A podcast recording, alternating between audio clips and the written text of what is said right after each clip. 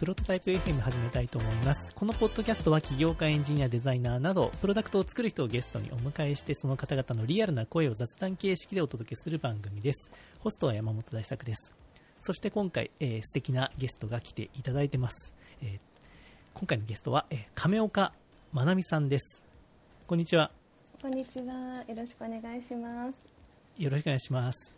本当に今日は休日のお昼なんですが、すいません、お呼びしまして。いや、全然大丈夫です。さっきお昼寝もしてましたし、休日。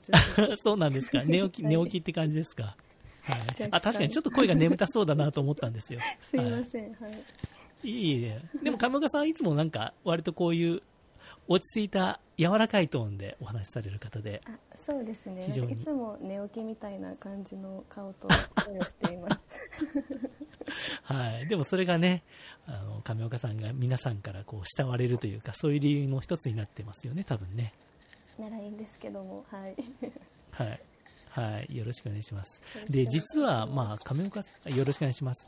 あの、亀岡さんと私はそんなに、まあ、知り合ってもう1ヶ月もないぐらいなんですけど、本当にお話しするのも、もう3回目ぐらいで、まあ、じっくり話したのは本当1回ぐらいしかなくてですね、あの、経緯を言いますと、まあ、亀岡さん、まあ、ここの後ちょっと自己紹介していただくんですけど、本当にいろんなコミュニティといいますか、会社とかそういういろんな団体をでこう働かれていてその一つにあのゼロワンブースターさんというゼロワンブースターさんは、まあ、スタートアップアクセラレーターといいますか、うんうん。そういう支援するようなそういう会社というか団体なんですけどもそこで上岡さんがいらっしゃってで有楽町のそのオフィスに私が伺った時にご紹介いただいてで私が今やってるそういうノーコードのプロダクトとかぜひなんか上岡さんの所属されてるとか、まあ、お知り合いになんか使ってもらえませんかみたいな話をしたときに、なんかすごく面白いご経歴をお持ちだったので、じゃあちょっと個人的に私がやってるポッドキャストに出てくださいということで、はい、出ていただきました。すいません、いきなりお願いしまして。とんでもないです。ありがとうございます。お声掛けいたあ、だいて。いいですか。はい。いえいえ、よかったです、よか2った回です。目ぐらいなんですよね。あ、本当に、あ前も出たことあるんですか？はい。でもその時名前出さずに出た気がします。あ、本当ですか。はいなんか、でも今回はね、ぜひ名前を出していただいて、はい。なんか、上岡さんに興味持ってもらう人が一人でも増えたらね、いいなと思ってますけど、はい。あまりこういうのは好きじゃないですか、実は。いや好きじゃないことは全くないんですけどなんか今まはい。でその、自分がホームページを作って営業して仕事取るとかそういうスタイルでもなかったので。あーそうかそうか。はい、あんまりなんかこう個人の自分の発信するとかは少ないんですよね実は。あ、そうなんですね。はい。まあでも今回はもうほとんどもう雑談みたいなものですから、誰が聞いてるとか思わずに、まあ、あの、クローズドなトークをするという感じで、ぜひ気軽に、はい、お話しいただければと思います。はいわかりましたお願いします。はい。よろしくお願いします。じゃあちょっと最初に、ちょっと簡単に、あの、亀岡さんの、まあ、自己紹介といいますか、なんかこれまでのご経歴を簡単にご紹介いただいてもいいですか？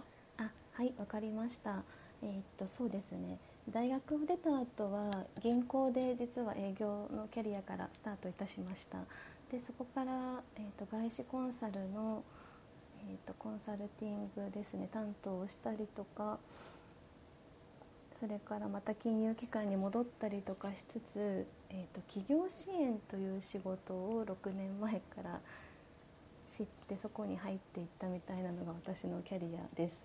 で自分が未経験で企業支援をやろうとした時に別にキャピタリストになれるわけでもなく何をしようかなっていうところであの当時はコミマネっていう職種で雇われたわけじゃないんですけど独立する時に自分のキャリアを振り返ったらあれがコミマネだったんだなっていう感じでなるほど、なるほど。スタートしていますなのでコミマネとしては、えっと、6年目ぐらいですかねでフリーランスとしては5年目っていうところで今お仕事をしています、はい、でなるほど、なるほど。ありがとうございます。はいなんかコ。ミュニティの話っていうことなので、えっとなのでフリーランスになる前にいろんなコミマネがあると思うんですけど私は企業支援施設のコミマネっていうところで、えっと今日はお話ができればなと思っています。あ、よろしくお願いします。はい。お願いしそうます。ですよね。お願いします。最初はそういうふうにね金融系とか外資とかいらっしゃったってことですけどその企業支援の方に入られようとしたっていうのはやっぱりそこのなんかスタートアップとかもともとそっちには興味があったってことですか？そうなんですよ。あのちょっとプライベートな話になるんですけどはい。あの何回か婚約をしてで、はい。今1回だけ結婚してるんですけどはいはい。その婚約してた人が上場したんですよね。でああなるほど、そはい。れですごい興味を持ちました すごい。亀岡さんいきなりそこまで踏み込んだ発言ししていただけるとは思いませんでした、はい、今日ノーカットということなので、誰とかはちょっと言えないんですけども、はい、はい。はいはいそういうのがあったのもありで、はい。その金融のコンサルだったり、まあ、金融営業とかカスタマーサクセスとかそのあたりをいろいろやらせてもらったんですけどそのあんまり金融業界向いてないなっていうのは278ぐらいで思っうん。てしまって6年目とかですかね。で会社変えたところでなかなかそもそも業界に向いてないんじゃなかろうかって思った時にそのどこが向いてないと思うのかとかをいろいろ自分なりに整理したんですね。で、はい。そうするとなんかこう自由さであったりとか なんか金融業界に求めてはいけないものがたくさん出てきて でそういうところでもあのどんなじゃあ業界が自由なんだろうみたいなそういう観点でいろいろとイベントとか見に行ったりとかしてた場所が企業支援施設だったりしたっていう。なるほどなるほど。うん。あそうですね。そのねそのちょっと私ちょっと気になりすぎてその婚約者の方が。やっぱそれはあれですか？身近な人がまあ成功したという言い方になるかもしれませんけどい。きなりすごいなんか全く変わってしまうみたいななんかそういうのはやっぱり起業しないと得られないんじゃないかとかなんかそういうようなところが興味を持たれたってことですかね。どういうところなんですかね具体た的に。だなんかその過去付き合った方々がですねなんか割と起業してるかなんまあそんなに成功してなくてもなんかなので多分自分が好きなタイプが起業家なんだと思う。ああそうい あ理解しました理解した。あの男性としてとかだけじゃなく、あうんうんのなんか人として好きみたいななるほど。理解しました。それがはいはいはい、はい。人種がってことですね。そうですね。あスタンスというか。なるほどなるほど。さらにじゃあちょっとそこの起業家っていう属性について踏み込むと、はい。まあ、ビジネス志向の人もいればビジョン志向の人もいれば、うんまあ、プロダクト志向とか、まあ、たくさんタイプがあるじゃないですか、その中でもその亀岡さんがシンパシー感じるというかいいなと思うような起業家ってどういうタイプですか、今は課題志向なんですけどでも本当にうん、始めた時ってその違いがあることとか全然わからなかったんですよね、うんうん。うん、でも結果課題かなって思いますね。あ課題社会課題みたいな。社会課題志向とか、あとそのうん。うん課題志向でないとやっぱり本当にその続かないお金入ってこないみたいなところとかはすごい感じてますね、うん。うん。うんうんうん。なるほどなるほど。分かりました。いやでもねいきなり最初からすごく面白い話をしていただいて。なるほど。なのでやっぱ亀岡さんはそこのやっぱスタートアップの人たちというかそこに関わる人たちが非常にまあ好きになるというか大変身近に感じるという、そういう性質をお持ちだからそういう企業支援のその、まあ、コミュニティマネージャーというはい。ところを最初選ばれたっていうのはななんかすごく納得しました話を聞いていて。はい、ありがとうございます。はい、そういう意味でそのなんかコミュニティマネージャーとして入ったんですか？それともやっていたらもうさっきのちょっと話にもあったかもしれませんが、それがコミュニティマネージャーみたいな仕事だったっていう感じになるんですかね。はい、あのまさにもうあの運営全般みたいな募集要項だったので。うんうんうん。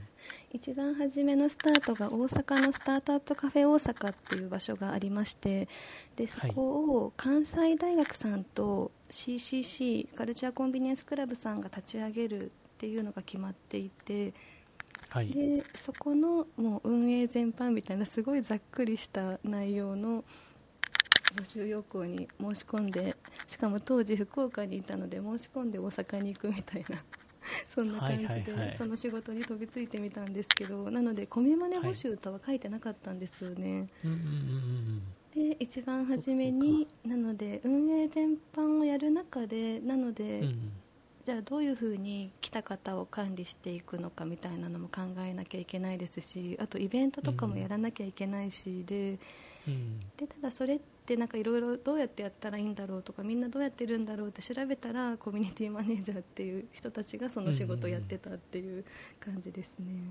ああなるほどなるほど。そうそうですよね。だからまあちょっとその当時はまだそういう職種があるとかまだなかったような時代なのかもしれないですね、なるほど。その中2016はい。とかですね、16年ぐらいですか。2016年の大阪にはコミュニティマネージャーって言葉がなかった気がします。なかったなかったんですかね。コーディネーターとかって言ってましたね。ああそうかそうコーディネーターか、うんなるほど。なんかそこのなんかニュアンスの違いってやっぱりありますか？うん。用語で。ありますね、ちょっとありますね、うんうコーディネーターってなんかつなぐというかうん。なんかセッティングするみたいな人のイメージありますね。そうですね。まさにあの、うん。まあ、コミマネの仕事でもあると思うんですけど、うん。マッチングっていう部分に、うん。あの重きを置いた人かなっていうのがコーディネーターですね、なのであの変な話コーディネーターだとこうリストを作るイメージで仕事をしていていろんな人が企業支援施設にフラッと来るんですけど、まあ、いろいろ何やってるんですかどんな人なんですかっていう事業とその人自身についてお話を伺ってで、はいはい。まあ、失礼ながら評価がつくわけですね。で、うん。はい、それぞれ5段階ぐらいでじゃあ評価した時にいい人だったら、うん。あのこういう紹介ができますよみたいな感じでうん。拾ってもらえますけどそうでなければ、うん。そのコーディネーター目線でですねあくまでも各コーディネーター目線での点数が低いと何も起こらないみたいなところがうん。コーディネーターかなと。でそこうん。がコミマネ的なコーディネーターとかもいるので一旦コミュニティみたいな形でなんか運営してる方とかだったらまた違うんでしょうけど、うん。うん、なんかリストに乗る載せる人探してるみたいな感じがコーディネーターさんのイメーなるほジです。どなるほど、はい。まあそそうですね。人をこう今いる自自分たちのコミュニティと相性のいいというか、まあ、役に立つっていう言い方はちょっといや,、うん。いやらしいですけどそういう人を探してるような人みたいなイメージがちょっとね、まあ、そそういう人だけじゃないんでしょうけども、ね、なそれに対してそのコミュニティマネージャーだとうん。なんか一番重きを置いてるものはどういうものになりますか？コミュニティマネージャーだと実はそもそもその KPI 設定がこう違うと言いますかうんコーディネーターはやっぱりマッチング数とかだと思うんですけどはい。しかもこうなんか大手企業とのマッチング数とかそういうものだと思うんはいですけど、かまあマッチング数だったとしても本当に数でしかなくて質問わずだったりとか、うんうん、あと何かにつなげるみたいな意味合いが多くて自社サービスですね。例えば今私が働いてるスタートアップハブ東京多摩っていう東京都さんのうん。企業支援施設があるんですけども、そこだと,、えっ、とあんまり細かい KPI はあれなんですけどあのそうですね企業支援施設どうしようかな、うん、なんかそんなにそのすごい大きなマッチングとかは求められていなくてそれよりも来た人の話を聞いて、でその人がじゃあ次にどんなステップを踏めばいいかみたいなことの軽い壁打ちとかをする。うんでスタートアップ東京多摩自体がいろいろと無料相談とかイベントとかを用意しているのでそれだったらこれに参加したらいいですよとかちょっとこううん案内人っぽい要素とかもコミマネだと含まれるのかなと。なるほどなるほど、うんうんうん、そういうことかなるほどまあそのコミュニティコミュニティに応じて一番求めるものがだいぶ変わってきそうではありますよね。コミュニティマネージャーというと、まさにですね。うんうんうん、なんか今亀岡さんがやられてるコミュニティだとあのどういうのを一番大事にしてるコミュニティがありますか？例えば具体的に言うと、うんうんうんうん。うん。私が関わってるのは起業したい人が集まってってるコミュニティなのですがうんそうですね。なんか今本当いろんなコミュニティがあるんですけど今今作ってるところでいくとはい。えっ、と Z 世代向けのコミュニティとかいいっすね。年代一回り違うんですけど。はい。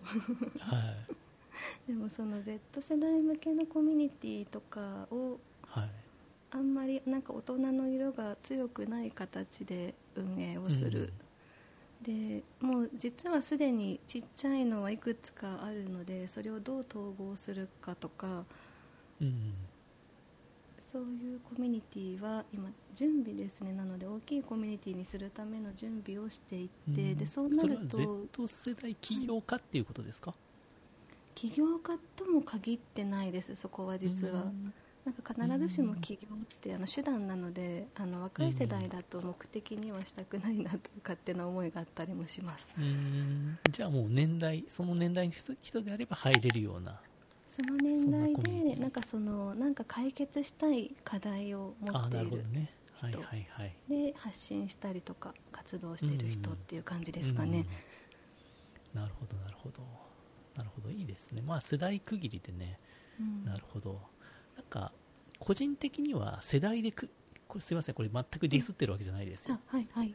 世代で区切るとですねあのなんでしょうね。10年後はないような気はするんですけどうん。そのコミュニティって。それはあのーそうだと思います。うんうん。でも10年後も Z 世代は Z 世代なのか。うん。難しいですね。あんまりそうなんだろう、うん。なんかその、まあ、詰めてる方々が10代半ばからうん。20代前半ぐらいまでなんですけど、ね、変わる変わりますよね、うん。そこの方々ってあのいろいろ学生コミュニティとかもなんか学生起業家コミュニティとかも見させてもらってるんですけど、でもううんんなんか大人の話を聞くことに価値を感じていないみたいなのところがあったりしおて。ーいいじゃないですか、があのはい。学生起業家とうん。こう大人が話す時になんか相談あったらいつでも来てねとかって私たち言いがちだと思うんですけど、はい何を相談はい。していいかも分からなくてそのそもそはい。も相談してなんかいいことあるのみたいなところが分からないんですよ。っていうところが実はあってなのでこれ学生系のコミュニティ作りたいみたいなご相談結構来るんですけどうん。あの運営者を学生で固めそもそも固められるかとか、うん。うん、あとおっしゃる通りあの消え物です。大人になればもう別にう Z ん世代とかでくくられずとも自分で動けばいいので、うん。うん。うん。はい、なのであの卒業をどんどんしていくようなコミュニティですっていう。なのでうん結構効力あの労力ですね。工数かかりますよみたいなところとかは話してます、うん。なるほどなるほど。まあそういうことか。まあでもそういうね価値観が全く大人というかそこの世代とは違う人たちが集まると。まあでもなんかそこでね新しく生まれそうな気はしますけどねそうなんですそうなんです。なのでそこを見てる一応大人として見つつあうん。の話を聞きつつただ、うん。まあ、全然選ぶらずにコミュニティの一員として話を聞いてみるみたいな そんな感じでうん。ここははいやってきます。なるほどなるほど。そういう時にコミュニティでまあ新しく立ち上げる時ってまあうん。コミュニティの名前とかうん。コミュニティのコンセプトとかそういうマーケ的なところもあると思うんですけどはいそれって重要ですか？重要ですね。まあ当たり当たり前の質問しちゃいましたけどね。でもまあ重要じゃないってすごいあの重要な質問だと思っていて。うんうん。なので Z 世代呼びたいんだったら Z 世代を運営にしないといけないって言ったのがそこで私たちが勝手に良かれと思ったものに来てくれないんですよ、そうですよね。はい。ね、Z 世代じゃないんでうん。うんなのでコミュニティってそういうもの本ですよね、うん大事です。本当に。なのでその例えば刺さるキャッチコピー的なものを名前にするとか、うん。LP にするとかうん。そういったところから始まりますので。そうですよね。あの私結構いろんなサイトとかそういうコミュニティも見てますけど、はい。運営者がそのコミュニティのメイン属性であるかどうかって、うんもう見た瞬間に分かるというかうん。あこれなんか 大人が作った若者向けコミュニティだなみたいなあのとかってやっぱぱバレますよねなんかね。さすが山本さんにはバレちゃうんですねいや私じゃなくてみんな分かってると思いますけどこれなんか作り込みがうますぎないとかですね。うん。うん。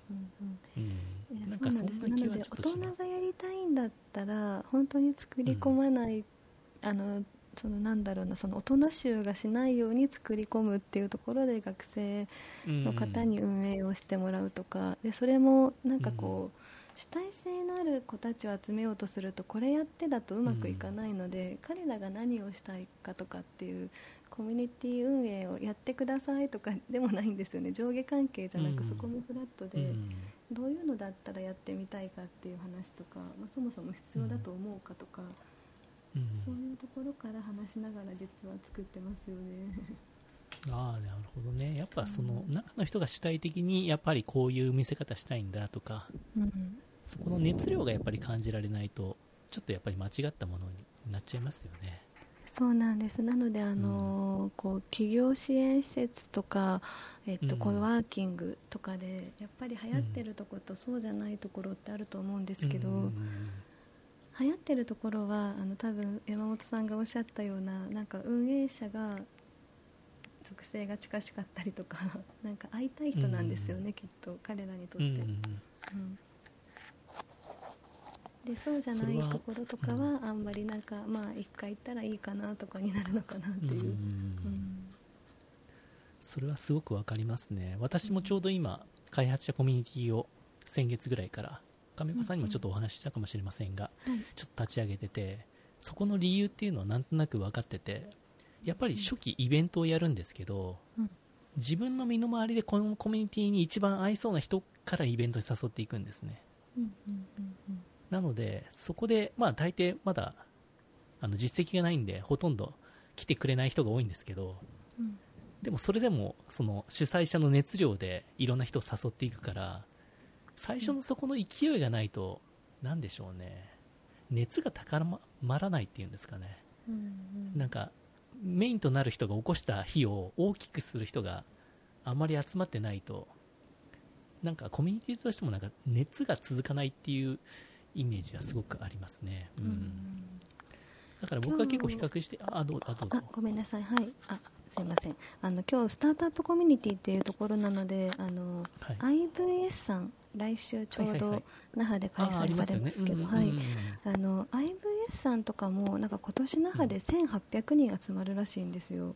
すごいですよね、はい。今ツイッターですごいなんか IVS 有意義っていうのがトレンドになってましたよ。うーんすごい。IVS を有意義なものにしましょうみたいな、まあ、ネタみたいな感じでしたけど。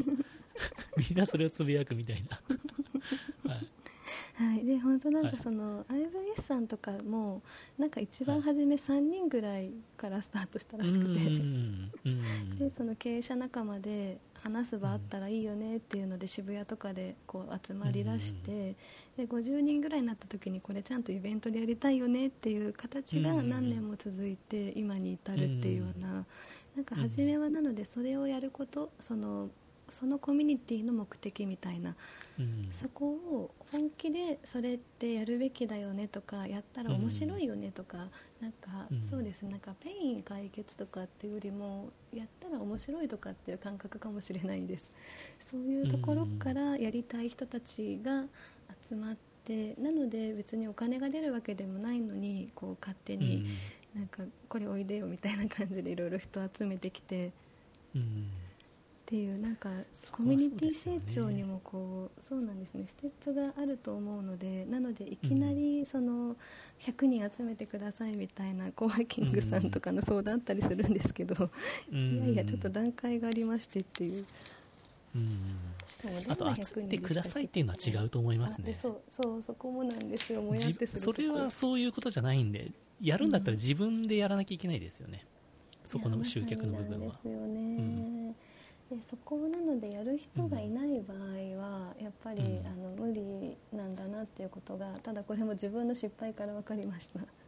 うん。いや本当にコミュニティに関しては、仕事を受けてみて。そうか、まあ、うんかだからまあちょっとこれこの間のミーティングで亀岡さんにもお聞きしたんですけどはい。亀岡さんはコミュニティのその、えー、とメインの代表とかにはなってないということですよね。あまさにですね別にどれの代表でもないですね、そうですよね。でも、はいそのサブ的な位置というかサポートされるというか、はい。そういう立場で全部のコミュニティと関わられているのでうんだから必要なのはその亀岡さんじゃなくそのコミュニティの代表みたいな方がもう主体となってこうやっていくんだみたいな進めるみたいな。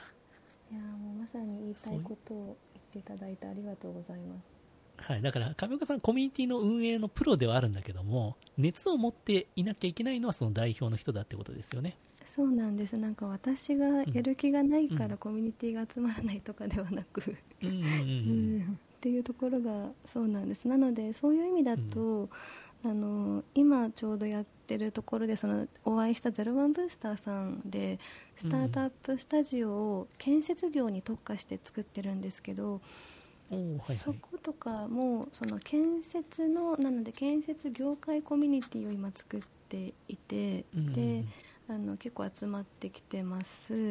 でプラス起業したい人のコミュニティもスタジオなので、えっとんうん必要で作っていくんですけどでもまずはリストアップみたいなところから始まっていて、でなんかその辺をやりつつなんかそれを私一人がやらないようにはしてるんですよね。なんか勝手に外部の、外部委託の人が入ってきてうん。なんかチャキチャキコミュニティ作れそうな感じのことをやってくれてるじゃあダメでやっぱりそれをやってるチームだったりとか、まあ、あとはクライアント側だったりとかもうん。ちゃんと共有したりとかで特に代表者ですよね。にはこういう動きをもっとしてほしいとか、コミュニティ作るにあたってですね、ん。なんかそういう話とかをしたりちょっとだけなのでこうエデュケートっぽい話をさせてもらいつつでも立場上はその人の補佐みたいな感じで動くっていうのが私の仕事なのかもです。うーん。そうですよね。なるほど。いやだからそこはすごくねなんかコミュニティをなんかあそうだな。マーケの一つとしてやるみたいな感覚だとなんかうまくいかないんでしょうね。本当にやりたいからやるとか。うんうん。そこがまずないとダメなんでしょうね。というふうな予の算があったらうんマーケ的にもいけるかもしれないんですけど、皆さんやっぱりうん。なんか逆で特に企業支援とかそっち側だと予算ないからコミュニティで行きたいみたいな。うーん。そうかそうか。この発想もあそういう感じなんだなと、うんうん、コミュニティマーケティングっていう言葉があるように、まあ、一つの施策なので,、うん。でそれをお金かけずにちょっと時間はかかってもいいからやりたいみたいなうん。人たちからよく相談が来ます。うんなんか亀岡さんのなんかそのね苦しい。苦しいというかもううんどうなんでしょうね。そのお金かけないうん効率のいいマーケティングだと思われてるんですかねコミュニティってそいうのは。なんですよね。なんかそこがそもそもやっぱ違いますね。うん。そうですね、まあ、コンセプトに共感した人が集まるので、なのでもう一回集まればそこにこういろいろとじゃあ自社のサービスとかを投下すれば使ってくれるんじゃないかみたいな、うんうんうんうん。ただそういうそんななんかたまに来てサービス紹介するような、ちょっとテイカー的なギバーとテイカーでいくとちょっとテイカーっぽい人とはコミュニティって相性悪いんだよなみたいなのとか、うんうんうんうんうん。いろいろと思うところがあります。本当にはいそうですよ、コミュニティって基本的にはギブの人たちが集まらないとなかなか増殖していかないですからね、そうだと思います。そうなんですよね。なかなかこれは難しいですね。だから最近こあのプロダクトレッドグロースではなくコミュニティレッドグロースだみたいな、コミュニティを主体にして、まあ、プロダクトとかサービスを成長させていきましょうという考え方とかも出てきて、なのでなんかプロダクトやるんだったらコミュニティも作ろうみたいな、まあ、そういうスタートアップも増えてきているいるのかもしれませんけどうん。そういう思考でやってると多分あまりうまくいかないでしょうね、うんいや本当に。うん。起業だと,、えー、とご存知の方いらっしゃるかわからないんですけどプロトスターっていう会社があって、うんでスターバーストっていうコミュニティが2015、6年ぐらいからあってですね。はい。でそこでは何をしてたかというと、起業したいけどまだ会社員ですっていう、あ起業もあうんうんうん。のスタートアップ企業ですね、はい、あうんうん。の短期で急成長する方の企業そっちをやりたい人たちが集まってきてでひたすうん。ら壁打ちしてた栗島さんっていう人がいて。はいはいはい。でもちろん栗島さんだけじゃなくそのプロトスターの社長だったりとか、えー、と役員兼投資家みたいな方だったりとかがそのコミュニティの中で壁打ちしつつ、月に1回とかもっとかなあの投資家を十何人とか20人とかもっとかもです。呼んでで、うんうん。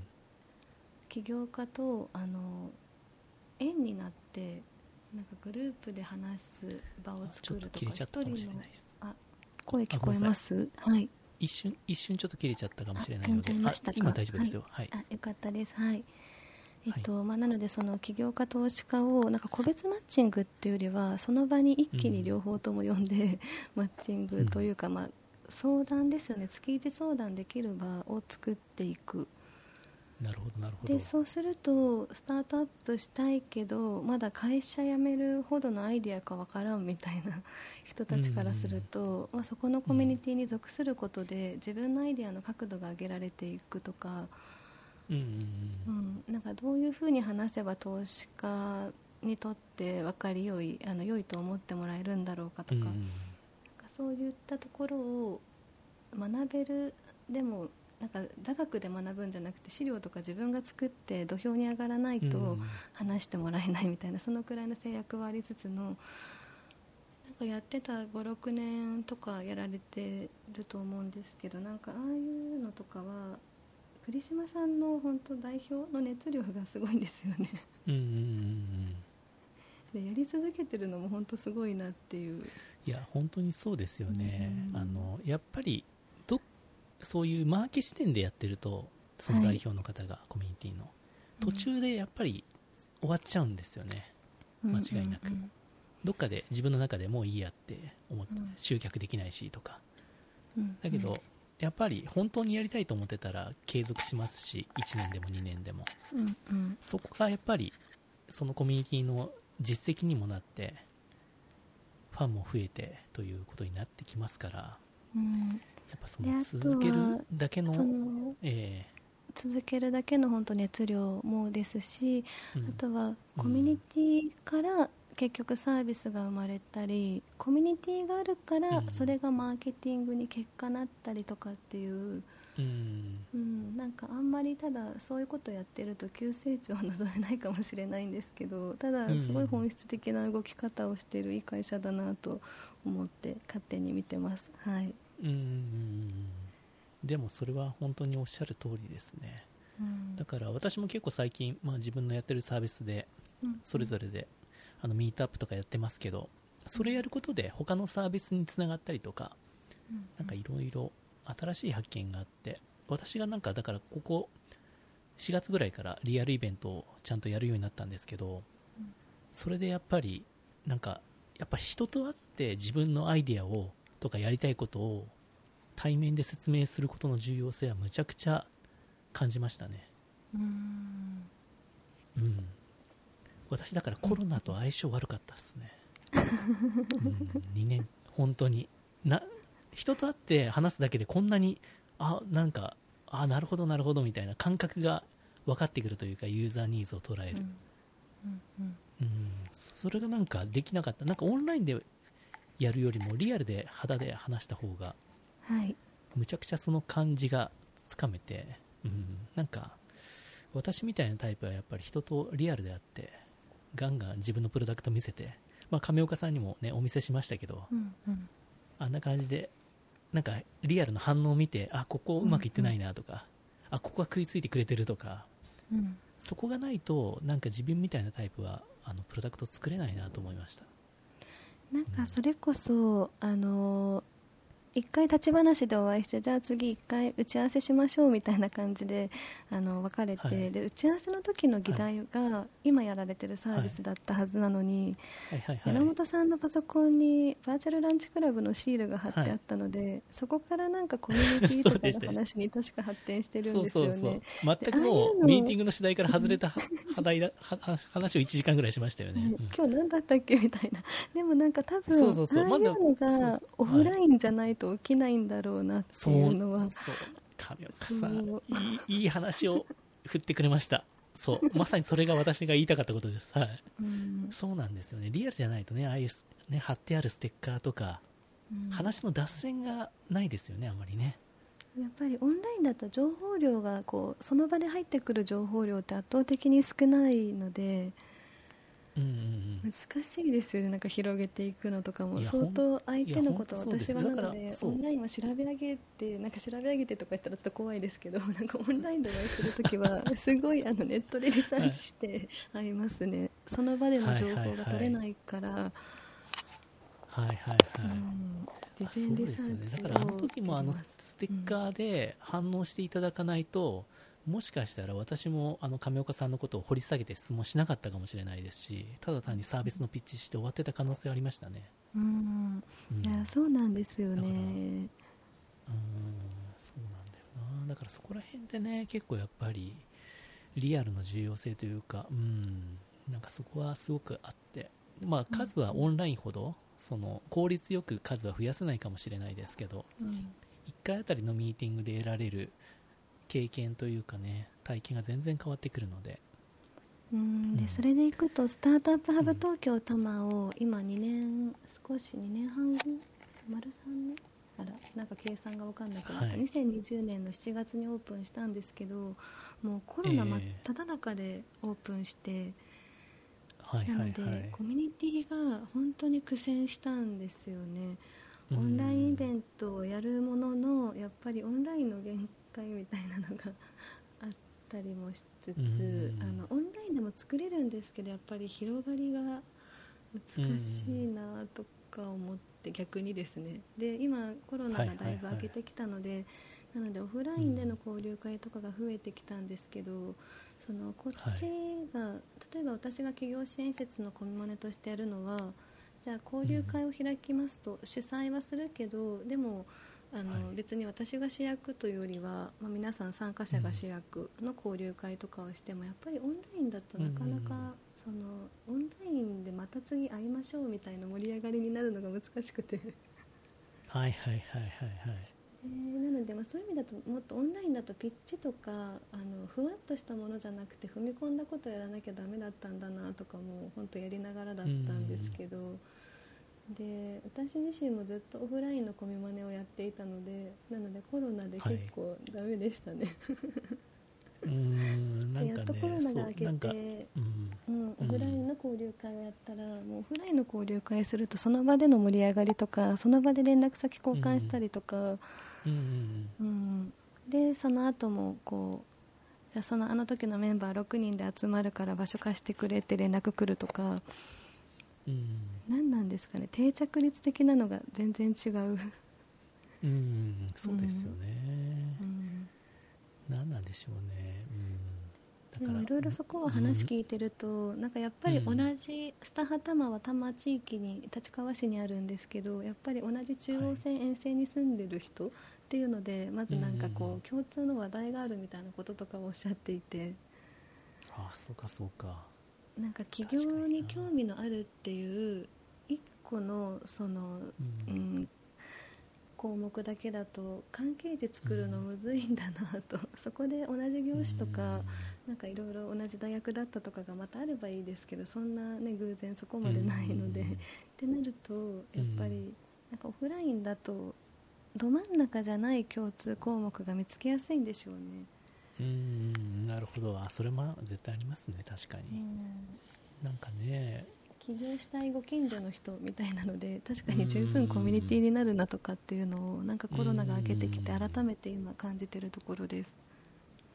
そうですよね。ようやくうんやっぱりそういうリアルで人とね会っていくっていうのもめっちゃ重要ということなんですけども、うん。えーじゃあちょっと最最後のテーマとしてこれからその亀岡さんがその、まあ、今もうすでにコミュニティっていうのもむちゃくちゃ注目されてると思うんですけど、うんまあ、そういうスタートアップ、まあ、企業関連でもいいですし、うんうん。まあ、それ以外でもいいんですけどこのコミュニティっていうもの自体は今後、まあ、どういうふうになんか今よりも重要性を増していくことは、まあ、私この Web3 に最近ちょっとハマっていて、うん。まあ、そういう文脈でも間違いなくうん。むちゃくちゃ重要になってくるものだなとは思ってるんですけどうん。亀岡さんの中ではどういうふうなふうに捉えていらっしゃいますか？このコミュニティというもののこれからについては。のこれからでいくとこれからもすごはいく重要視されていくだろうなと思いつつ、うんうんなんかでももともとコミュニティってありましたよねっていうのもあのいろいろ思いながらやっています、なんか最近コミュニティマネージャーを探してますとかっていうご相談も結構いただくんですけど探さなくても実は社内にいたりしませんかっていう話とかもしていて、うんなんかみんなが知らず知らずに実はやってたかもしれないのでなんかすごい二面があってコミュニティ自体の価値はすごくあのあると思うもののうん。なんかコミュニティコミュニティってちょっとこう盛り上がりすぎじゃないかなみたいなところを冷静に見てるみたいなところもなるほどなるほど。りします。はいはいはいそうか、はいまあうんそうですね。例えばなんか社内で勉強会してる人たちとか、うんうん、なんか勝手に誰に言われたでもなく意欲的に集まってなんかやってる人たち。ですでにもうコミュニティの種みたいなのがあったりして、うん、うん、そうですよね確かに、はい。そうか。だから、うん。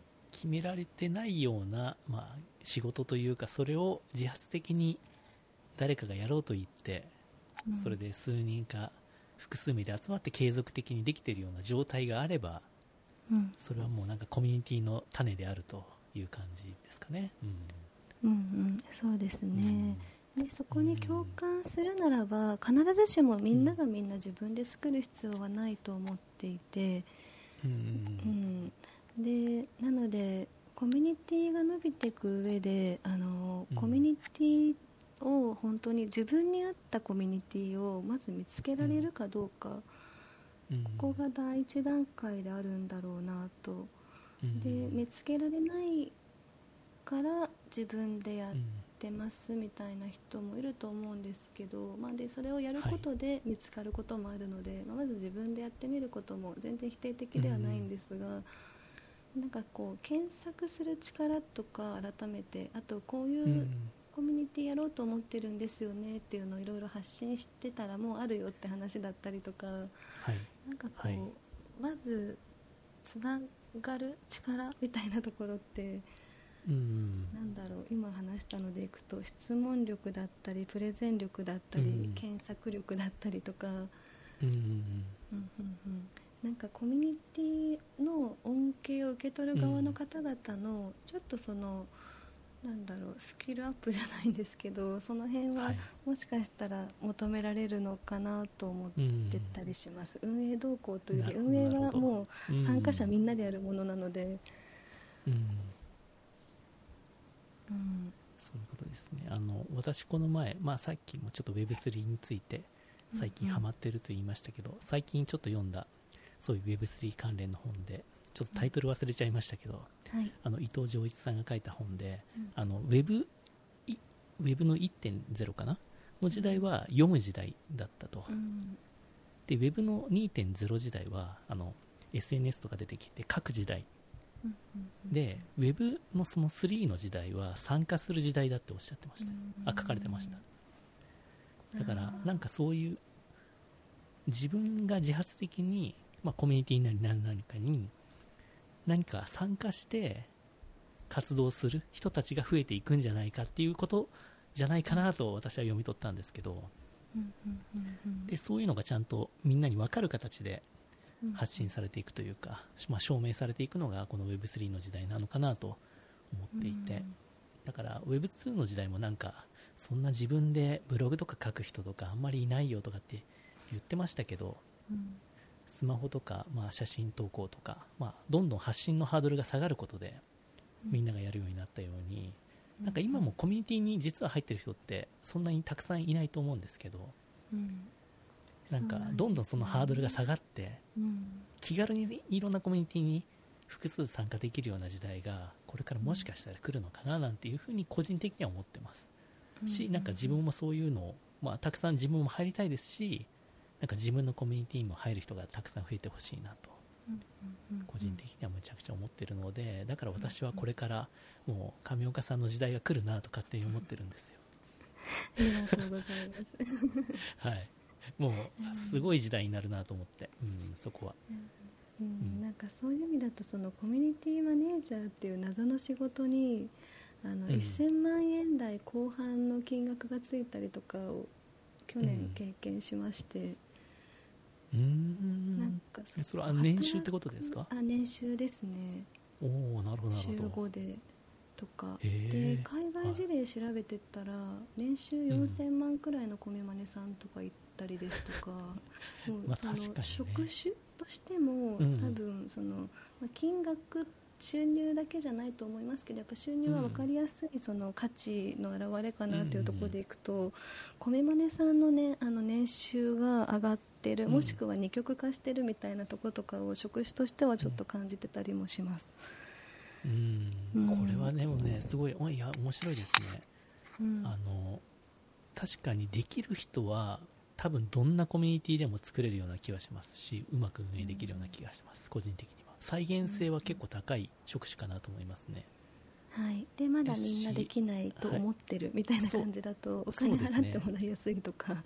そうなんですよ。そうですね。うん、ただあれですね。見抜く人がどうなんでしょうね。いやおっしゃる通りです。なので実績とかになってきて、一旦どれだけやってきたかとかそうなんですよね、なんかある意味あの先行者利益がある業界なのかもしれないです。そうですよね。確かに。うん。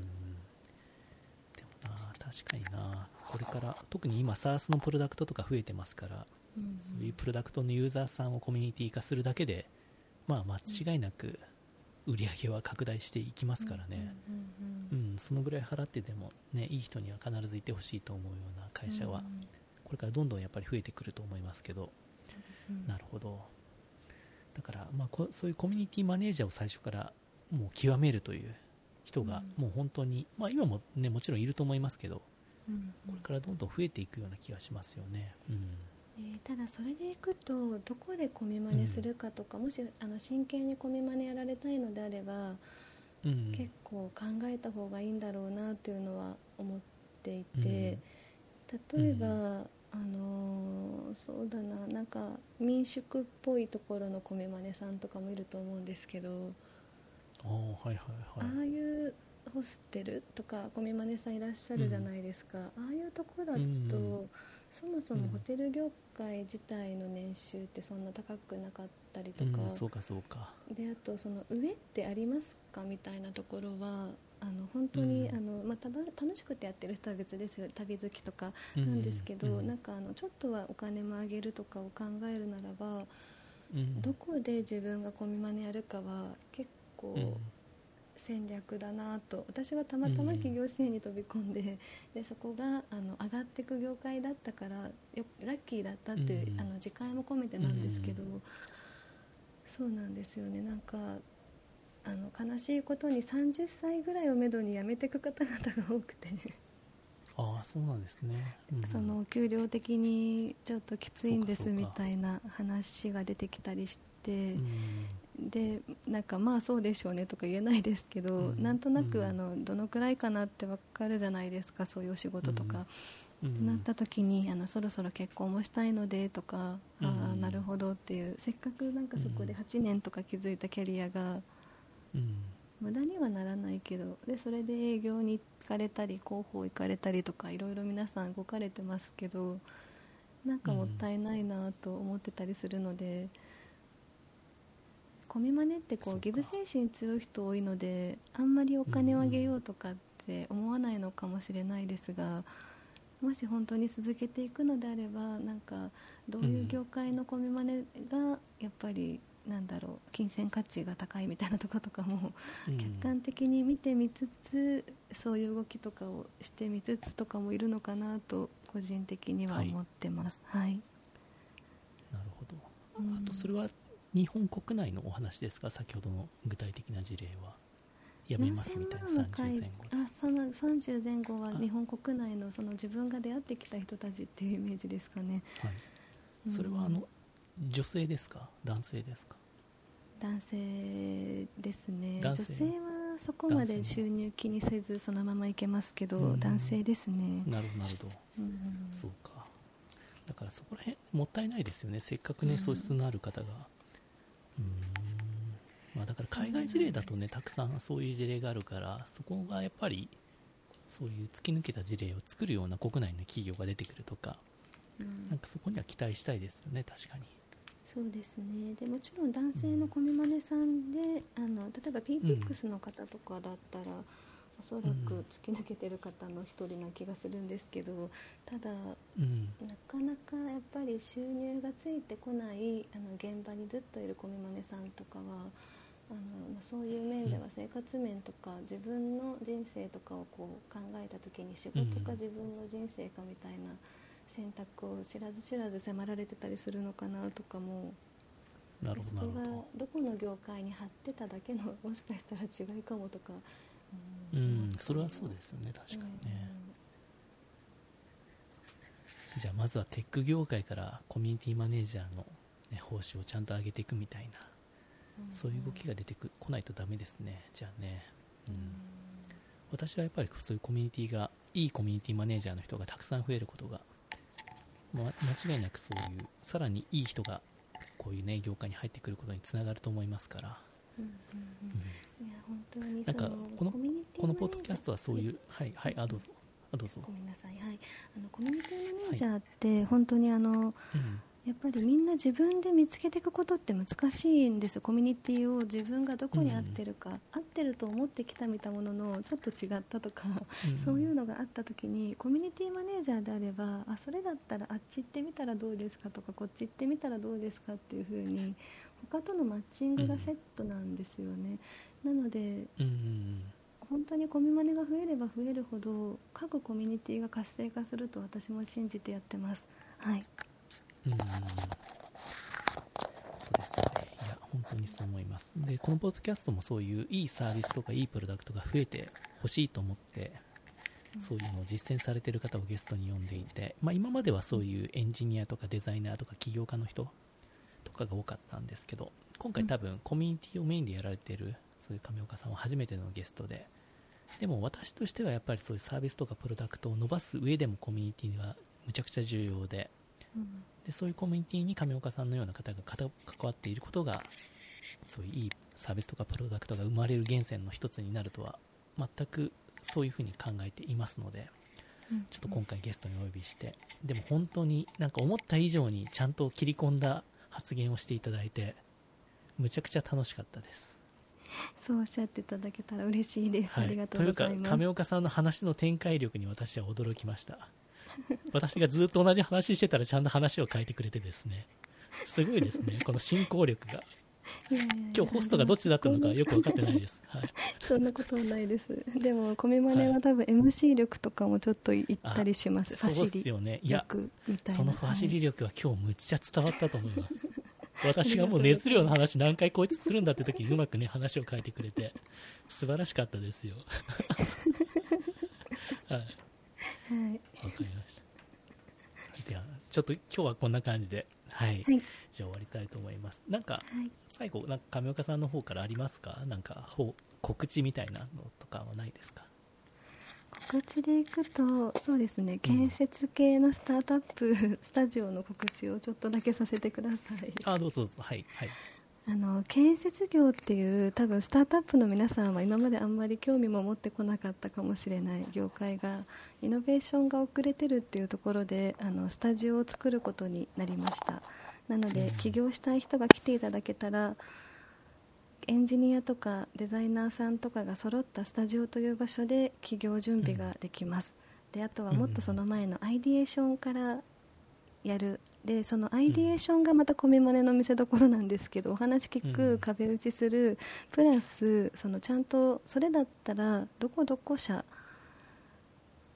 あのまあ、具体的にはまあ清水さんとか大林さんとかなのかなっていうところなんですけど、そういう会社さんとマッチングをするインタビューできるようにセッティングするとかそういったことをあのこれからやってきますのでもし建設業スタートアップに興味のある方いたらご連絡いただけると嬉しいです。ぜひぜひ。興味持った方はあれですか？ゼロワンスタートアップのそうですね、ゼロワンスタートアップスタジオに、はい、あのお問い合わせでもいいですし、うん、全然あの DM をツイッターかフェイスブックでいただくとかでも嬉しいです。あわかりました。じゃあ上岡さんの、はい、じゃあツイッターのアカウントをこのポッドキャストのページに貼っときましょうかね。はいお願いします。じゃあそちらから興味ある方。それかまあコミュニティマネージャー全般に興味ある方でもいいいいですかね？連絡あもちろんです。はい。うん、うんね、ぜひ今日の放送を聞いて、なんかそこの職種に興味を持った方は、ね、ぜひぜひ、上岡さんとお話ししてみてください。そうですね、はい、あの小宮さん探してるところとかをご紹介できるかもしれないです。はい、あそうですよね、そうですよね。はい、確かに確かに。わ、うんうん、かりました。ではでは、はい。今日はどうもありがとうございました。こちらこそありがとうございました。はい、ありがとうございました。えー、今回のゲストは亀岡まなみさんでした。どうもありがとうございました。ありがとうございました。